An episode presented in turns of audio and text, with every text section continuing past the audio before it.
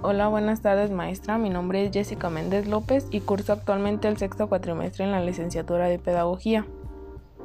Y el día de hoy hablaremos sobre los antecedentes y elementos de la capacitación. Primero que nada, la capacitación pues es la forma de hacer experiencia en los trabajadores. Por ejemplo, como capacitar al trabajador nuevo o si llegaron máquinas nuevas capacitar a todo el grupo de trabajadores que utilizan estas máquinas para que en un futuro pues no ocasione algún problema o alguna pérdida.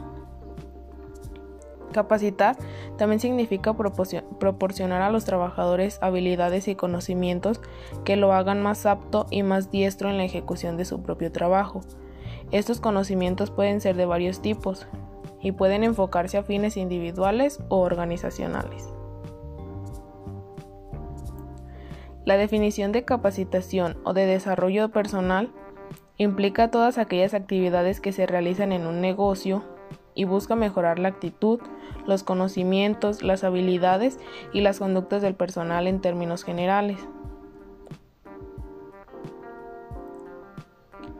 Para elaborar un plan, un programa de capacitación, se debe contar con los siguientes puntos, que son el número de trabajadores que vamos a capacitar. Esto nos permite establecer el tipo de instrucción que se va a proporcionar para saber si las actividades este, pueden ser individual o se pueden hacer en grupo.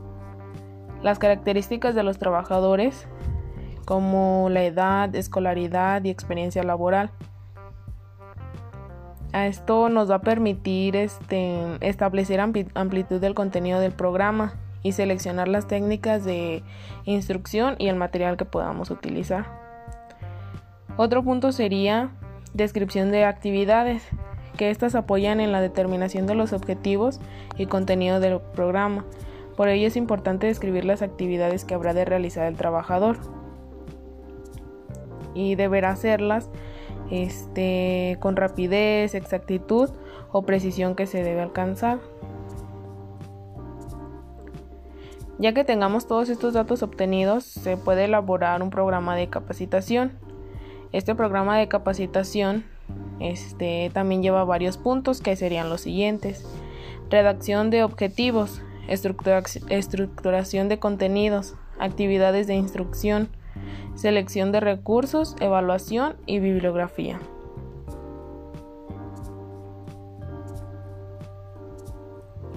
Las empresas pues más que nada suelen utilizar la capacitación para varios puntos de mejora, que algunos de ellos serían como brindar soluciones a los problemas, este, motivar a los trabajadores para que haya mayor productividad, cambio de conductas y pues es que en los últimos años o meses se han dado problemas entre los trabajadores o conflictos.